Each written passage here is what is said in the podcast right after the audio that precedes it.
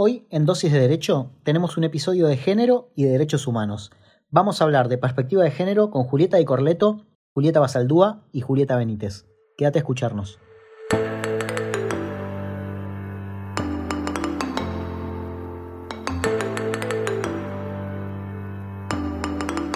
Buenos días, buenas tardes, buenas noches. Bienvenida a la audiencia de Dosis de Derecho. Hoy tenemos una dosis de género, así que tenemos a dos invitadas amigas de la casa, Julieta Basaldúa y Julieta Benítez. ¿Cómo están, Julietas?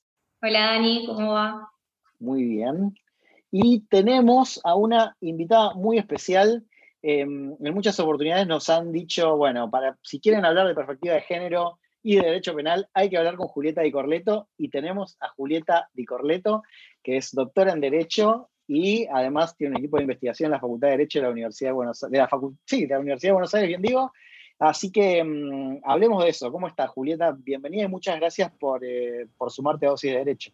Hola, ¿qué tal? No, muchas gracias a ustedes por la, bueno, la invitación. Les agradezco muchísimo. Los escucho y he dado el material que producen en mis clases. Así que es un placer estar aquí.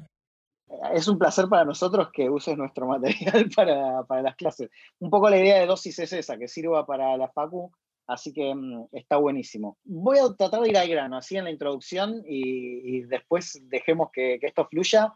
Pero si te tengo que pedir, Julieta, que definas qué es la perspectiva de género, sobre todo en el ámbito judicial y específicamente en el ámbito penal. ¿Qué le dirías a nuestra audiencia? Bueno, primero le diría que me estás pidiendo una definición en cinco minutos de un fenómeno que es bastante complejo, de una categoría que es muy compleja de describir. Y creo que parte de lo que está sucediendo hoy en día con las dificultades que tenemos en nuestro sistema de justicia penal para aplicar la perspectiva de género es que se ha He tomado una definición muy superficial de lo que es la mirada de género. Entonces, eso nos lleva a que lo que se llama pintemos de rosa algunas instituciones o que lavemos la cara de algunas decisiones, que se citen algunos instrumentos internacionales y que ya con eso se diga que entonces se dice que hay perspectiva de género. Entonces, la pregunta que me haces es muy difícil para contestarla brevemente, pero sí creo que, es importante tener en cuenta dos o tres elementos en esta definición. Primero, entender que es una categoría que tiene un sentido histórico, que lo que nosotros pensamos y vemos hoy con perspectiva de género no es lo mismo que se pensaba hace 10, 15, 20, 30, 60 años y que como una categoría que ha mutado, se ha transformado a lo largo del tiempo, hoy por hoy lo que nos permite es usar algunas herramientas que lo que parten de la, del reconocimiento de la desigualdad estructural entre varones y mujeres, esto en una postura más binaria, y entre, eh, digamos, disidencias sexuales en una postura más amplia. Entonces, la perspectiva de género se va a encargar de marcar esas desigualdades de poder que están construidas en un espacio político, económico y social mucho más amplio. ¿Cómo llevamos entonces la aplicación de la categoría o las herramientas de la categoría de género al derecho penal? A mí me gusta hablar de que es esta, es una caja de herramientas y hay muchas, hay martillos, detornilladores, eh, pinzas que nos permiten entonces que en la interpretación legal o en el trabajo de los operadores judiciales podamos reconocer esas desigualdades y se puedan hacer algunos ajustes o que se puedan marcar intervenciones que tienen que tener una mirada precisa. Entonces, a tu pregunta, que es la perspectiva de género, hoy por hoy la perspectiva de género es un conjunto de herramientas que permiten mostrar que dentro del sistema penal hay desigualdades que son reflejos de desigualdades que se dan en el marco social más amplio. ¿Cómo utilizamos esas herramientas? Es quizás una, una pregunta difícil y más, o, digamos, o, la pregunta que sigue, teniendo en cuenta este, eh, como la proliferación de, de, decisiones que por ahí tienen. Bueno, aplico una perspectiva de género, utilizo un lenguaje inclusivo y sin embargo juzgo y fallo sustantivamente en contra de los postulados que anuncio que voy a aplicar. Y eso creo que, estamos en este momento en que muchos operadores judiciales y operadores, operadoras judiciales consideran que es políticamente correcto estar del lado de la perspectiva de género, lo enuncian, pero no lo llevan ni a sus prácticas para cuando juzgan y mucho menos en el ámbito de las relaciones de trabajo dentro de los tribunales. Es sumamente interesante porque el, eje está puesto en la desigualdad, que es, evidente y es histórica. Y, por ahí acá, acá me surge una, no sé si una pregunta, pero una cuestión que quizás es un poco más filosófica y genera más preguntas que respuestas, pero se me ocurre plantearlo desde, esta perspectiva. El derecho penal de por sí marca una situación desigual entre el Estado y la persona acusada, ¿no? Por ahí, cuando la persona acusada es una persona en situación de vulnerabilidad, es una mujer, empieza a haber jurisprudencia que marca, bueno, tengamos en cuenta esta situación de vulnerabilidad para tratar de entender por qué la mujer llega a estar en conflicto con la ley penal y de a poquito empieza a aparecer jurisprudencia en esa materia. Ahora, por ahí desde otra perspectiva, vinculado con las garantías, aparece esta cuestión de qué pasa cuando el acusado es un varón por un conflicto de género, y, me parece eh, que, está buenísimo para discutirlo académicamente, e, esa situación de desigualdad de varón acusado frente al Estado, pero no frente a la mujer, ¿cómo se, cómo se representa en, cuando además le agregamos la desigualdad estructural de la que la mujer es víctima en esa situación en que la víctima entra al proceso penal. No sé si me logro explicar. Estoy, tratando de, darle una amplitud como para poder debatirlo académicamente y, nada, ver qué surge de esto.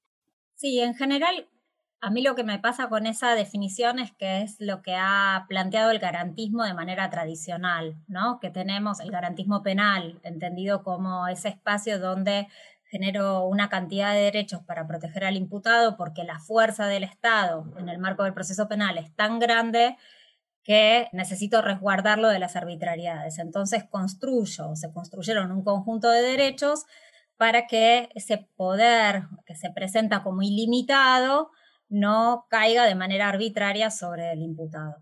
Y en eso estamos todos de acuerdo. La cuestión es que muchas veces el, garantismo, digamos, o un garantismo simplificado, lo que marca es encapsula ese conflicto y no, no levanta la mirada y no ve que está dentro de un conflicto más amplio, que es el conflicto de la, desigualdad de poder que existe por fuera de esa caja, por fuera del proceso penal y que es de la mujer víctima que se encuentra ante la fuerza de un imputado. Entonces ahí jugamos con cómo se minimiza la violencia, cómo se le resta credibilidad a los dichos de las mujeres o disidencias de, digamos, por las experiencias padecidas y no, no se las estima o evalúa de una manera pareja, digamos, se utiliza un doble estándar para analizar la violencia.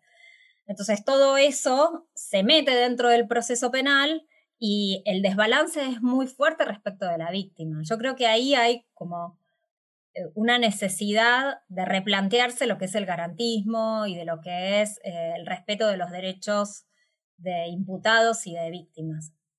Obviamente que esto no es novedoso, es decir, Ferraioli, un autor italiano de, mucho renombre y de, mucha lectura en nuestro país, ya lo había dicho hace un montón. Sin embargo, yo creo que en nuestro derecho penal ha permeado otra mirada, ¿no? Ha permeado más la mirada de Ferraioli centrada en el imputado, pero Ferraioli dice, bueno, el derecho penal es, es, un derecho que también tiene que proteger al más débil y no tiene esa mirada simplificada de acá el único, digamos, y la única relación de poder que voy a mirar es la del Estado respecto del imputado, sino que tiene que mirar bueno, la del imputado respecto de la víctima y también la del Estado respecto de la víctima, a la que no le da protección, a la que no le da garantías eh, y la que no previene los daños que provoca esa desigualdad por los múltiples motivos que sean.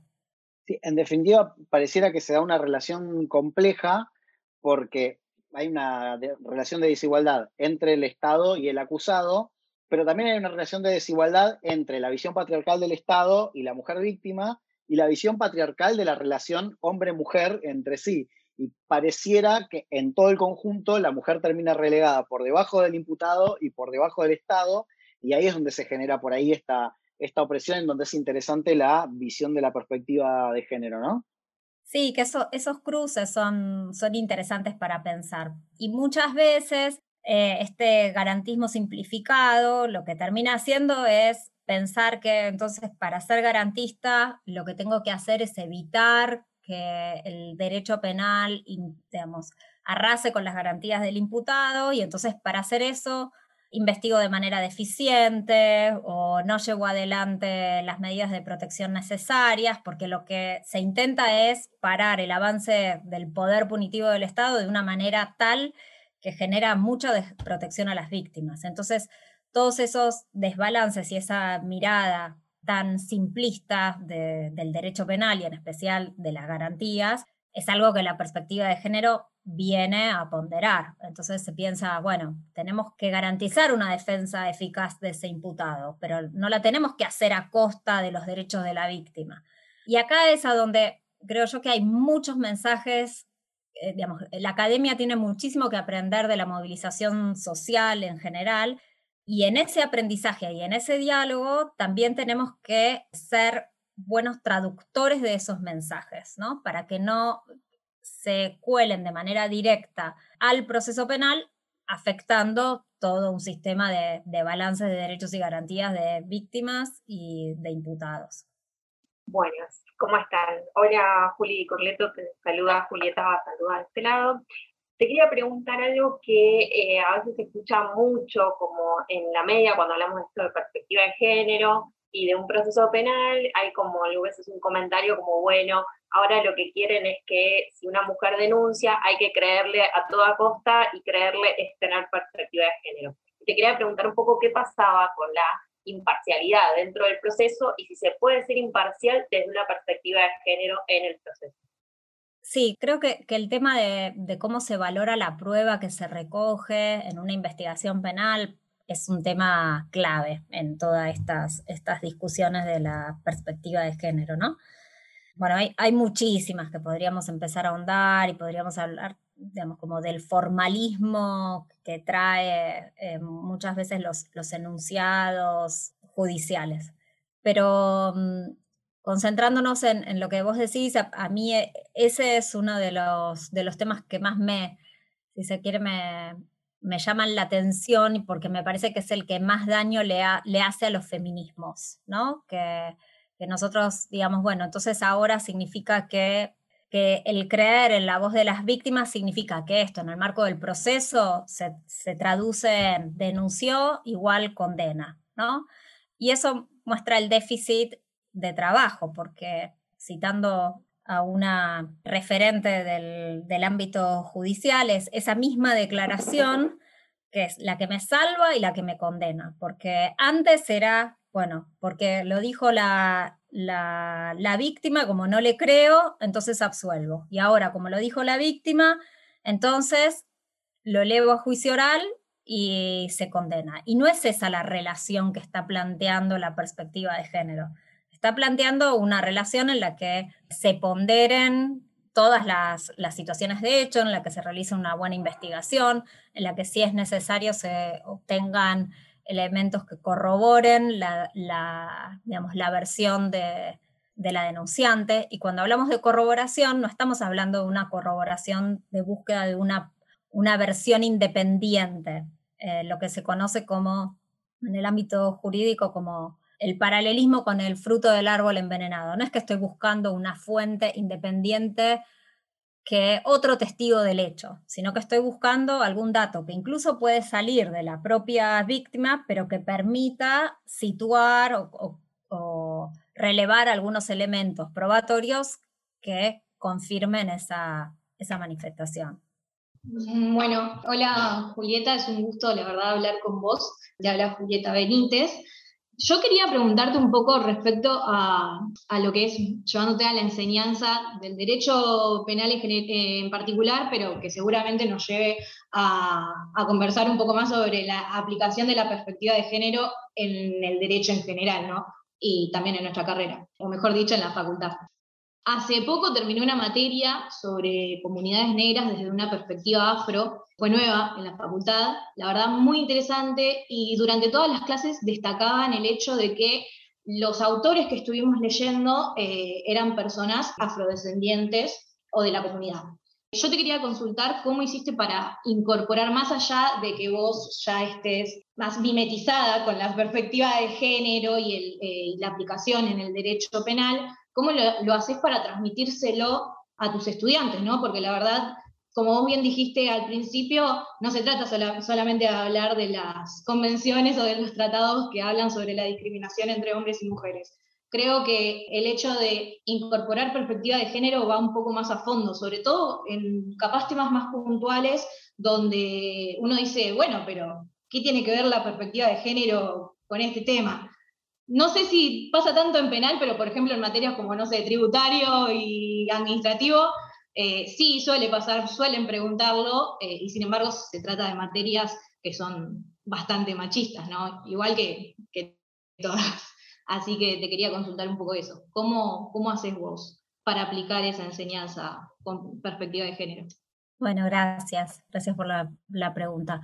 También tiene un recorrido histórico. Cuando empezamos a trabajar con, digamos, en enseñanza en perspectiva de género, fue en el año 2003 en especial con Paola Vergallo. Eh, las dos nos juntamos y decidimos, cada una en las respectivas instituciones en las que estábamos trabajando, empezamos a recolectar material que nos pudiera servir para dar clases. Y era muy difícil, porque los textos que encontrábamos eran escasos, había poca bibliografía. En general nos hubiera gustado incluir más varones, no encontrábamos tantos varones que hubieran trabajado temas de perspectiva de género. Sí, por ejemplo, yo daba este texto de Ferraioli eh, sobre garantías y derecho penal mínimo y la ley del más débil, pero se fue, mm, eh, se fue armando un, un programa que fue tomando muchos elementos de otras disciplinas donde la perspectiva de género estaba más desarrollada. Yo te puedo decir entonces que la materia que doy en, la facultad ahora la doy desde el año 2008. Empecé en el 2003, pero en otras instituciones y después en la Facultad de Derecho en, en el 2008. Entonces, sumé textos de sociología, textos de antropología, textos de historia. ¿Qué es lo que da esto? Digamos, como, ¿Por qué creo que de esta manera se enriquece la perspectiva de género? Porque nos muestra distintos miradores o nos, nos coloca en distintos miradores. Y creo que parte, o lo que intento transmitir con esto, es que no es que la, la mirada de género no es algo que queda cristalizado en el derecho y en el proceso penal, sino que obligatoriamente nos exige estar mirando el afuera, estar mirando las, las relaciones sociales, mirar cuáles son los vínculos de esas mujeres o disidencias con otras personas. Y esta creo que, al menos a mí, es la estrategia no solamente que más me ha resultado, sino la que me parece más atractiva y la que me nutre más. Muchas veces me he puesto en duda y he dudado de si esta era la estrategia adecuada, porque muchas veces me pregunté, bueno, ¿qué hago dando estos materiales de sociología jurídica o de historia o de antropología en una facultad de derecho, ¿no? ¿Cuán, cuán abogada soy? Bueno, creo que lo que tiene un poco la perspectiva de género es que hay muchos cruces. como caja de herramientas tenemos herramientas de muchas disciplinas y ahí es a donde hay una, un especial valor en lo que podemos transmitir de distintas, de distintas miradas. Bárbaro, sobre todo lo preguntaba porque estaba escuchando con atención lo que al principio hablaban con Dani, de que muchas veces las leyes en realidad, eh, las desigualdades parten desde las leyes, cuando en realidad claramente debería ser al revés, deberían solucionar o llevarnos a una igualdad de resultados, ¿no? Así que gracias por la respuesta. Estaba escuchando ahí lo que decías, eh, Juli Picorleto, me mata esto que tenemos que aclarar. Nunca estuve con tantas Julietas, pero a la vez impresionante. No, pero esto que vos decías, bueno, textos de sociología y antropología, y uno preguntarse si, si, si soy buena abogada, buena abogada o no, que de hecho a mí me pasa mucho que cuando digo que soy abogada, tengo que aclarar de, cómo la veo la carrera, porque enseguida a uno lo ponen en un estudio jurídico únicamente y yo tengo que aclarar de cómo me interesa la carrera y aclarar que es una carrera social. Me parece muy importante eso, ¿no? Como hay que aclarar que es una carrera social y que está muy cruzada por, por todas estas otras disciplinas que vos contás y cuanto más, me parece a mí, ¿no? Por lo menos es una apreciación personal, cuanto más atravesada está por otras disciplinas, como puede ser la sociología, antropología o las ciencias políticas, es mucho más rica. Y ni hablar del trabajo social, que para mí también es otra carrera que pueden ir muy, puede ser una buena combinación. Y ya que hablaste un poquito de, de, la facultad, de cómo iniciaste tu parte de docente, también desde la profesión, no sé si nos querés contar un poquito qué estás haciendo, cómo sabemos que tienes algún grupo de investigación, algo, pero contale vos por ahí. Gracias. Sí, en, la facultad, bueno, el primer curso lo di en, el 2008 y mm, ya ahí eh, quedó como una primera egresada de esa camada con quien seguimos trabajando juntas. Y después a lo largo que pasaron los años, en el 2009 se sumó otra egresada y en el 2010 otras. Y la verdad que lo que sucedió fue que seguimos trabajando juntas, sin un espacio institucional dentro de la facultad, y eh, en el año 2018 se dio la, oportunidad de, a través de la Secretaría de Investigaciones de la Facultad, aplicar para un DECIT, que son pequeños proyectos de investigación, y pudimos formalizar un poco el trabajo que veníamos haciendo, que era juntarnos, bueno, éramos Florencia Sotelo, Gabriela Solari, Cecilia Hop, Inés Jauregui Berry, Lucía Catuogno, bueno, con ellas nos juntábamos a leer nuestros textos, y bueno, María Piqué, no me quiero olvidar, eh, y Cecilia Incardona. Entonces nos juntábamos a leer nuestros trabajos y se dio la, oportunidad de poder formalizar una instancia de, reflexión colectiva y presentamos el proyecto de investigación pensando que íbamos a hacer nosotras. Y lo que se vino fue una avalancha de egresadas e incluso de estudiantes todavía de derecho que están dentro del DECIT que se llama Doctrina Penal Feminista y que gracias a la movilización del 2018 creció un montón. Creo que formalizar ese espacio, trabajar en una academia con pretensiones de horizontalidad y de discusión colectiva es uno de los desafíos que tenemos por delante quienes trabajamos en la Facultad de Derecho en temas de género Mm, y, eso es lo que intentamos hacer. Así que ahí hemos crecido bastante en estos dos años, el grupo está bastante consolidado, hicimos algunas actividades y cada una de estas integrantes, que somos más, más senior, tenemos algunos temas en los que nos focalizamos, que guiamos a las, las estudiantes más jóvenes. Y bueno, y ahí se discuten proyectos de tesis de doctorado, proyectos de tesis de maestría, y en, esa, en esa estamos, con temas de investigación muy diversos, desde juicio por jurados y perspectiva de género hasta eh, temas de trata de personas, mujeres imputadas en casos de drogas, criminalización de personas trans, y con eso nos, nos, vamos, nos vamos entreteniendo. Está buenísimo lo que nos contás, incluso estaría buenísimo generar un espacio por ahí de difusión del trabajo que están haciendo desde ya que las puertas de dos y derecho están abiertas como para generar eso. Eh, además son todos nombres que uno afortunadamente empieza a leer, ¿no? Empieza a ver mucha doctrina femenina y mucha doctrina feminista, que era algo que en el espacio del derecho estaba como medio restringido a algunas personas en particular y la, y la verdad que está re bueno, así que si se puede divulgar, generar ese espacio me parece una idea fantástica algunas de las que nombraste, incluso tenemos a Flor Sotelo, que es amiga de la casa también, eh, y, de la cátedra, pero mm, sería genial, me parece, plantear ese espacio porque a partir de esta charla, y, me parece que además es lógico, surgen un, montón de preguntas que tienen que ver, bueno, Juli recién me transmitía algunas, no sé si Juli Basaldúa, si querés contarle mm, como, como para ver si después se puede profundizar o, en todo caso dejar abierta la puerta para que se investigue también.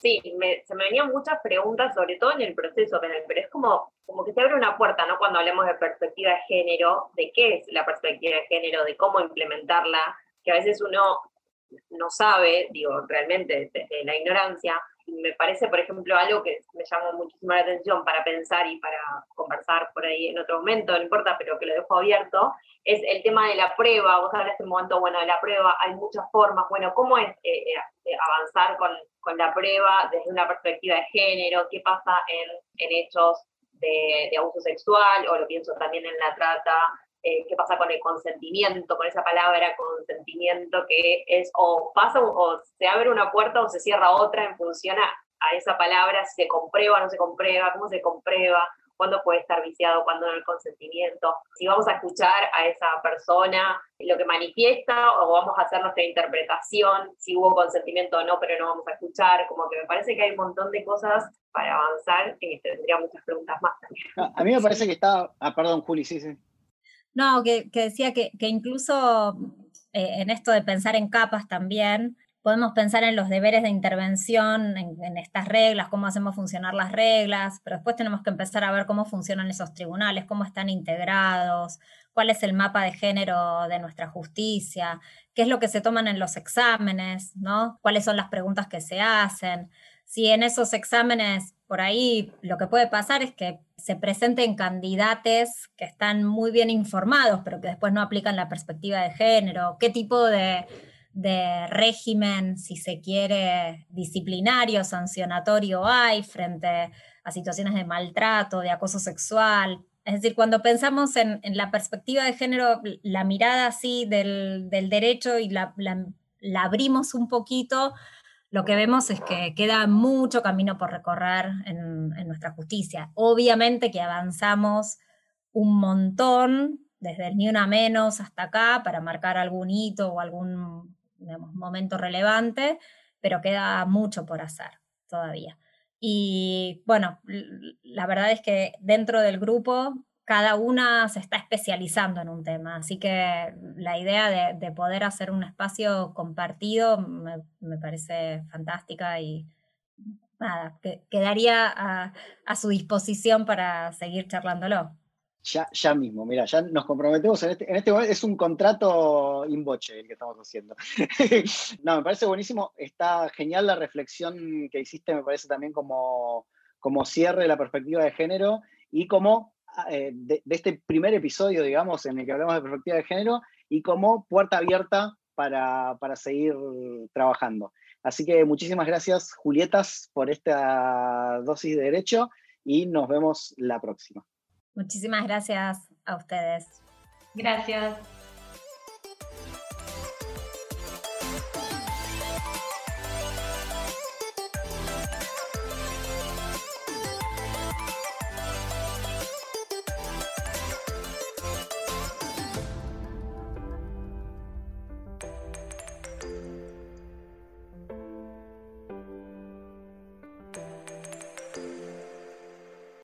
Si te gustó este episodio, no te olvides que hay muchos más en la plataforma de audio que elijas. Estamos en Spotify, en Apple Podcasts, en YouTube, en todos lados. Así que no te olvides de ir y buscar lo que necesites.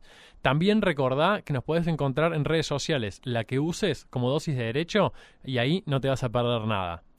Por último, no te olvides, porque es muy importante, no frenar estas ganas de compartir estos episodios con tus amigos y colegas y rankearnos en la aplicación que uses.